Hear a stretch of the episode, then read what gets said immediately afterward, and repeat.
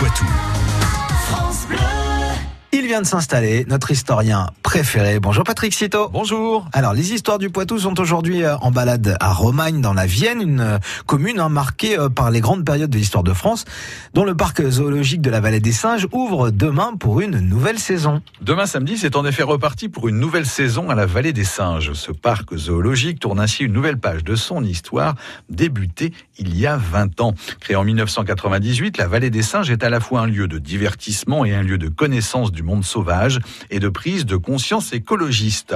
Avec ses 450 singes sur une superficie de 16 hectares, sans barrière, le parc vous offre la découverte du monde fascinant des primates dans des conditions uniques et privilégiées.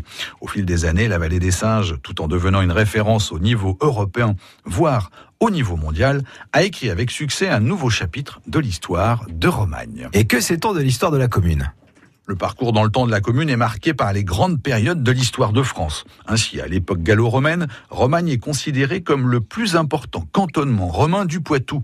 Une forte présence romaine qui va influencer le nom du village. Le bourg s'appelle à l'époque Romagna, qui pourrait signifier appartenant à Rome. Plus tard, au 5e siècle, le bourg subit de plein fouet la période des invasions. Les Normands ravagent à leur tour le village à cinq reprises, de 850 à 875. Et quels sont les autres grands événements hein, qui s'y sont déroulés? En 1223, la guerre de Cent Ans n'épargne pas Romagne. En 1694, c'est une terrible famine qui accable cette fois le village. La révolution semble ensuite plutôt bien accueillie.